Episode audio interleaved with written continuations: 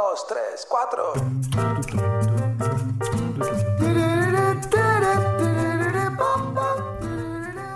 ¿Por qué tenemos problemas financieros? ¿Por qué sufrimos por el dinero? ¿Cuál es la causa raíz, la causa primigenia de que muchas personas vivan estresados por el tema dinero, plata, guita, como lo quieran llamar? De eso, de entender la causa raíz de los problemas financieros y de ver cómo solucionar esa causa raíz, vamos a hablar en este episodio. Mi nombre es Rodrigo Álvarez y esto es el podcast de Neurona Financiera. Muy buenos días, tardes, noches para todos. Bienvenidos a un nuevo episodio, episodio número 289 de esto que es el podcast de Neurona Financiera, donde semana a semana, desde hace unos 6 años en podcast, pero 11 años en otros medios, venimos hablando de algo que nos ayuda a mejorar nuestra relación con, con el dinero. Eh, algo que de una u otra forma nos permita vivir una mejor vida y que el dinero no sea un factor de estrés, de estrés no de estrés.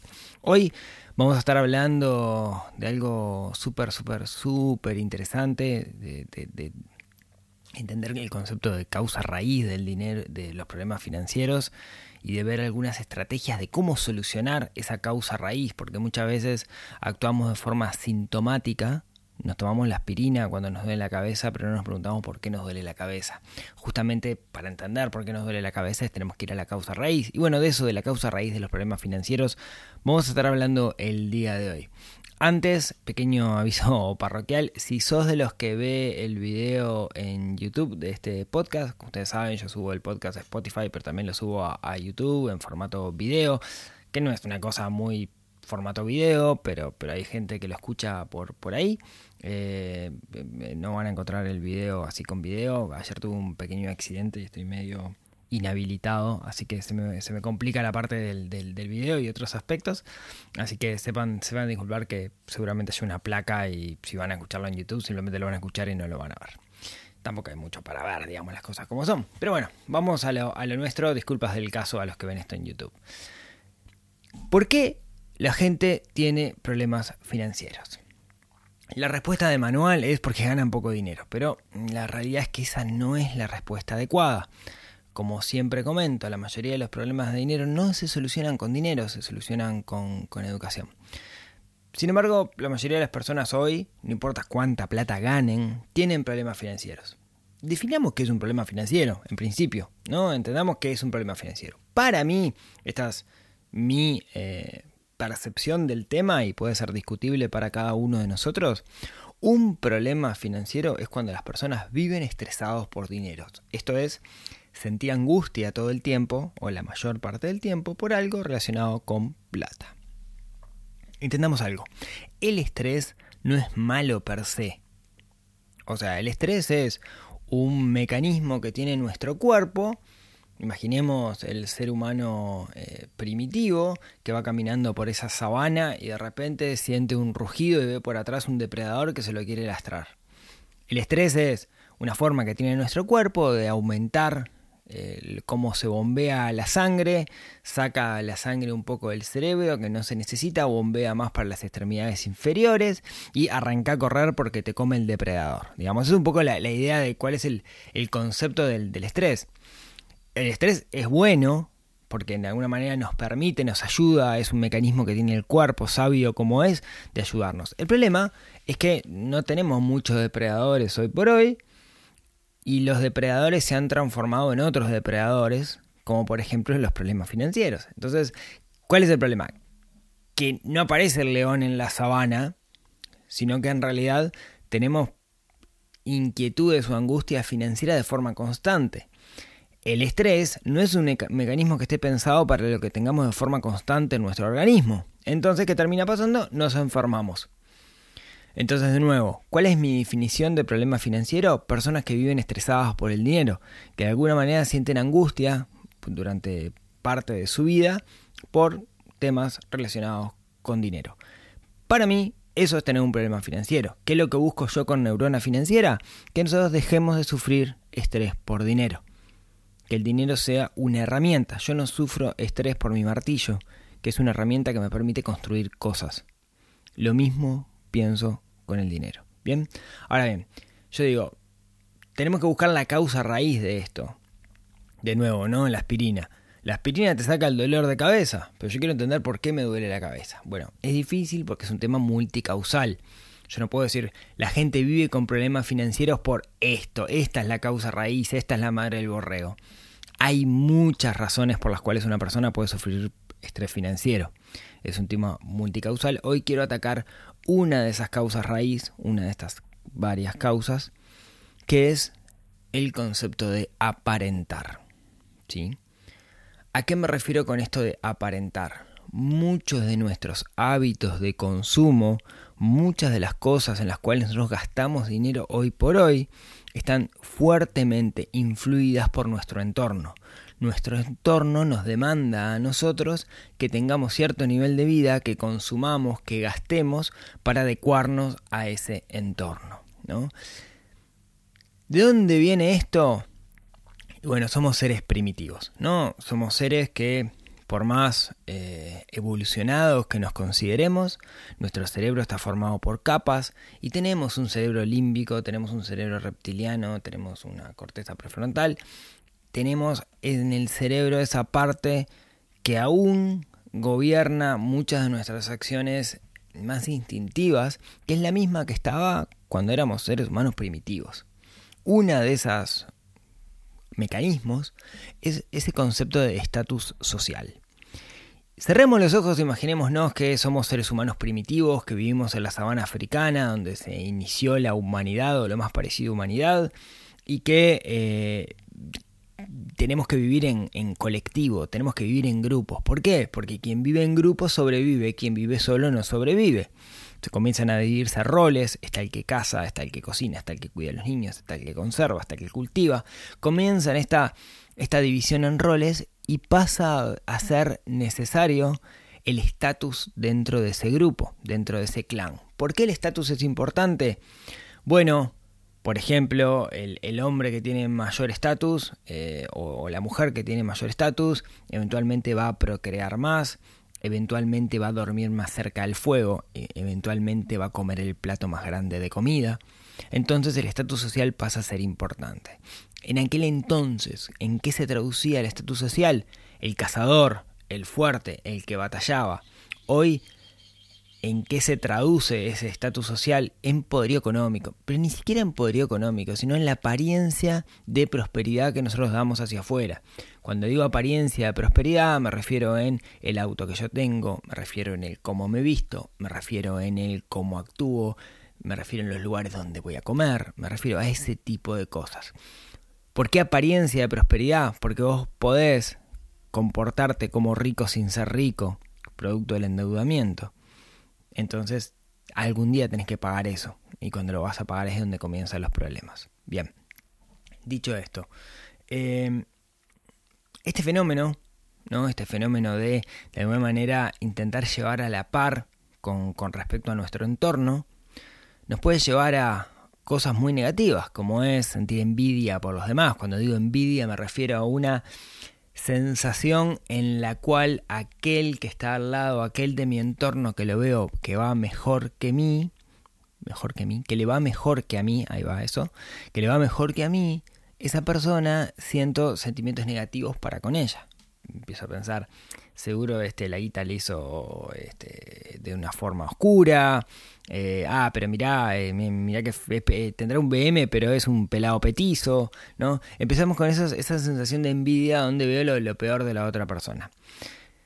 Lo que refleja en realidad es un problema de autoestima, ¿no? Un problema de autoestima que tenemos nosotros porque nos estamos valuando por aquellas cosas materiales que nosotros tenemos y no por lo que realmente somos. Eso termina en una sensación constante de insatisfacción, en particular cuando yo me comparo siempre hacia arriba. Tenemos la tendencia a compararnos con el que está mejor que yo, no, no me comparo con el que está peor, ¿no? Y eso, digamos, es parte de esa insatisfacción, porque siempre hay alguien que va a estar mejor. Entonces, yo nunca, nunca, nunca me voy a comparar con aquel que, que, que tiene, no sé, el, el Fusca, el Volkswagen Escarabajo. Diciendo esto, yo tuve un Volkswagen Escarabajo durante 10 años y lo amé y quizás algún día vuelva a tener otro, cierro paréntesis, ¿no? Pero lo que voy es eso. De hecho, eh, Ken Honda en su libro Happy Money dice algo que siempre me acuerdo, que es que una vez estaba asesorando a un supermillonario y le pregunta al supermillonario, che, pero vos ya llegaste, mirá el yate que tenés. Y dice, no, yo no llegué. ¿Por qué? Porque allá hay un yate más grande. Nunca vamos a llegar. Entonces, si yo afirmo mi identidad en lo material, en aquello que tengo, el gran problema que voy a tener es que nunca voy a llegar. Entonces, es como que estoy poniendo la meta en un lugar donde no voy a llegar y estoy basando toda mi autoestima en cosas materiales que no voy a conseguir, porque cuando lo consiga ya va a haber otra cosa después. ¿sí? Entonces, este, con, este fenómeno, ¿no? De, de, de, una manera de siempre estar influenciándonos por, por aquello que vemos afuera, nos puede terminar generando un montón de inconvenientes. Por ejemplo, endeudamiento para créditos de consumo, no tener ahorros o no comenzar a invertir para nuestro futuro, que son como los, los tres jinetes del apocalipsis de las finanzas personales, acabo de inventar eso, endeudamiento innecesario, falta de ahorros o no invertir en el largo plazo. Y eso termina repercutiendo en nuestra salud financiera, que repercute en nuestra salud emocional, que repercute en nuestra salud física, entonces terminamos siendo un trapo de piso de la sociedad, porque lo que estoy haciendo es fundamentando toda mi existencia en aquellas cosas materiales que tengo. ¿sí? Ojo, no estoy diciendo renunciemos a lo material o vivamos una vida súper frugal, etc. No, lo que estoy diciendo es tomemos decisiones conscientes, ¿no? Esto lo vemos todo el tiempo con, no sé, eh, por ejemplo, los teléfonos celulares. Necesito tener ese iPhone nuevo cuando uso el iPhone básicamente para hablar únicamente o para mandar mensajes por WhatsApp.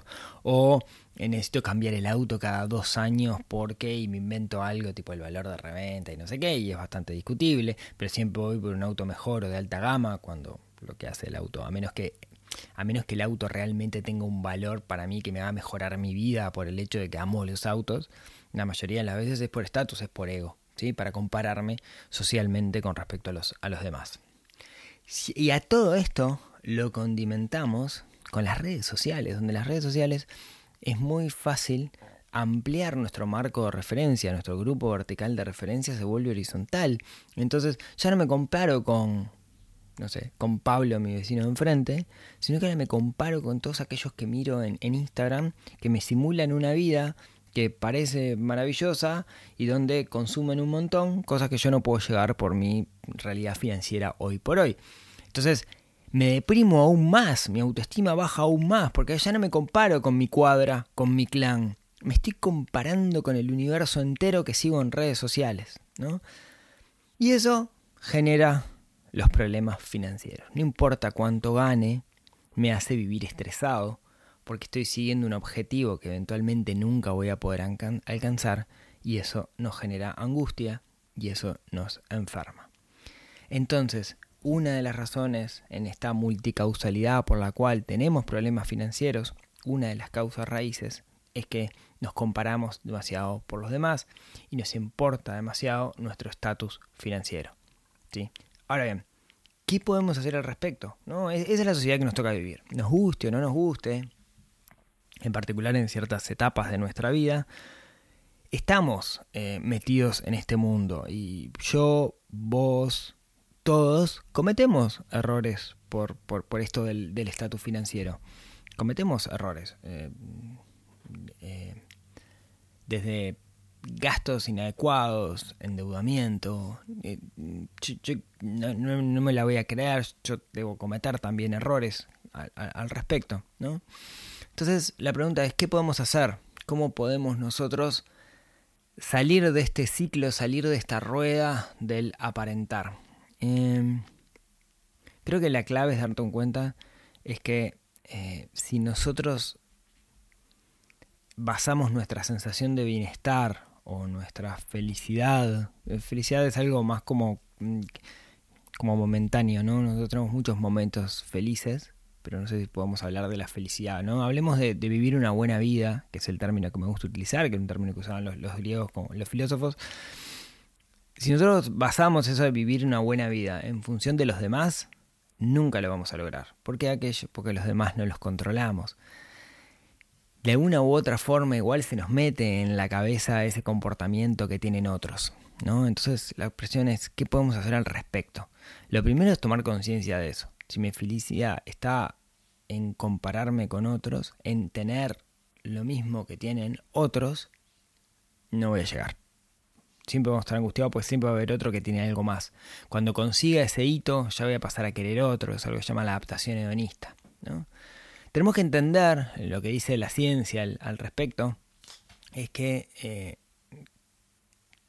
cuando nosotros hablamos de felicidad y de dinero, hay un, esto lo he hablado en algún episodio del podcast, pero hay un, número, hay un valor donde ganar más dinero no nos hace más felices, sino todo lo contrario. Ese umbral de curva de satisfacción que se llama, en realidad lo que nos dice es que llega un momento donde ganar más en realidad nos complica la vida. Y usualmente eso está, está, está relacionado con el concepto de quiero y el concepto de necesito cuando nosotros confundimos el quiero con el necesito, yo quiero tener una Harley Davidson.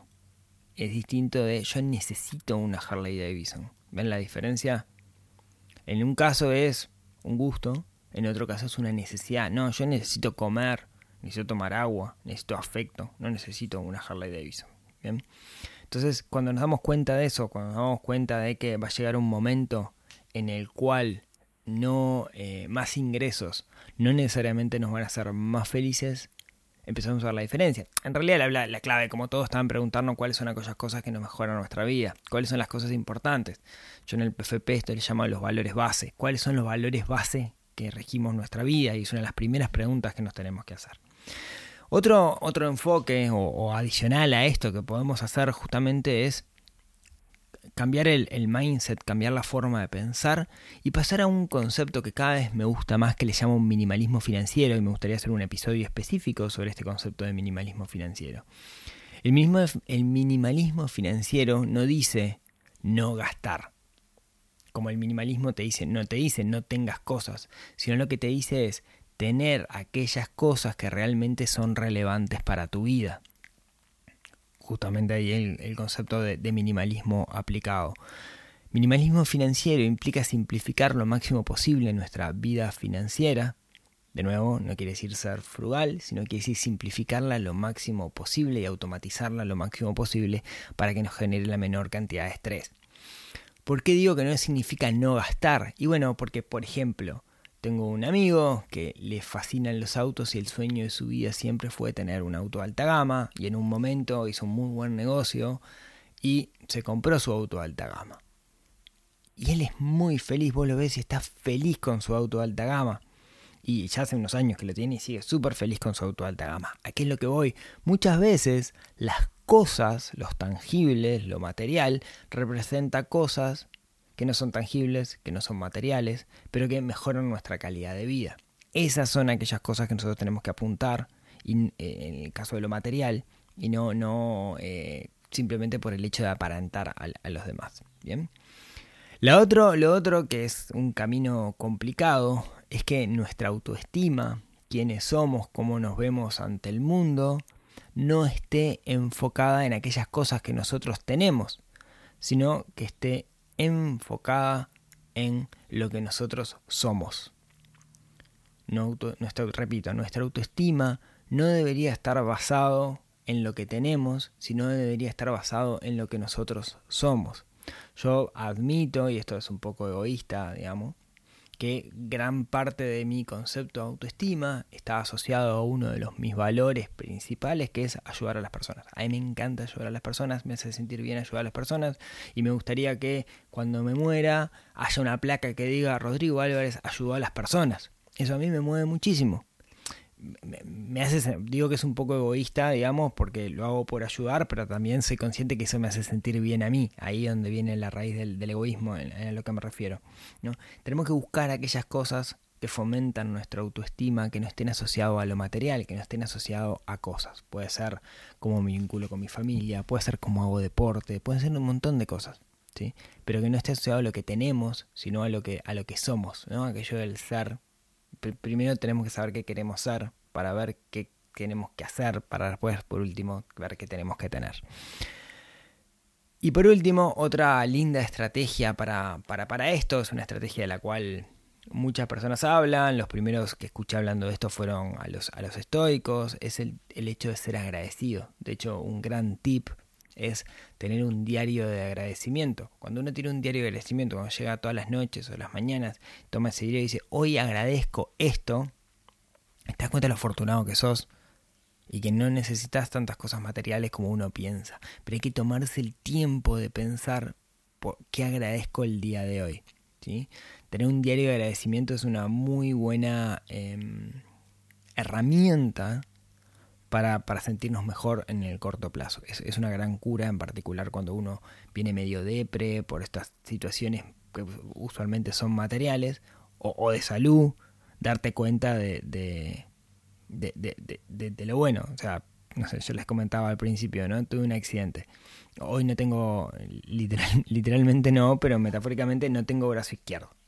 O sea, no, no puedo usar el brazo izquierdo. Eh, pero tengo un brazo derecho y soy diestro. Entonces, estoy agradecido porque tengo la derecha que me permite hacer cosas, aunque sea escribir con, con dos dedos. A lo que voy es, el agradecimiento ayuda. Eh, y, para terminar, les quiero dejar una, frase. Yo, tenía una, una, de las personas que, marcó mucho mi vida fue un director que tuve en el colegio, en el secundario, en el liceo, que se llamaba Manuel Varela, que tenía alguna, era profesor de matemática, y tenía algunas frases que eran muy características de él. Y había una frase que Manuel siempre decía que era: Las comparaciones son odiosas. Y me quedo con eso, ¿no?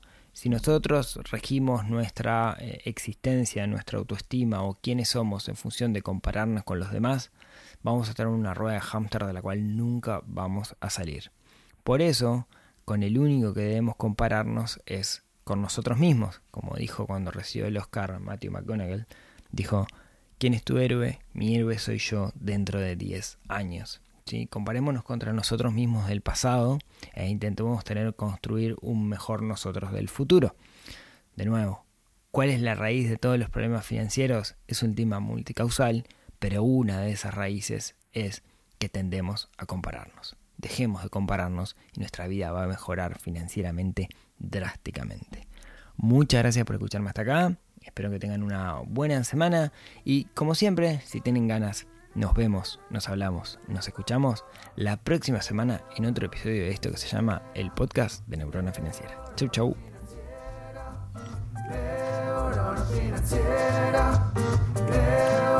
financiera.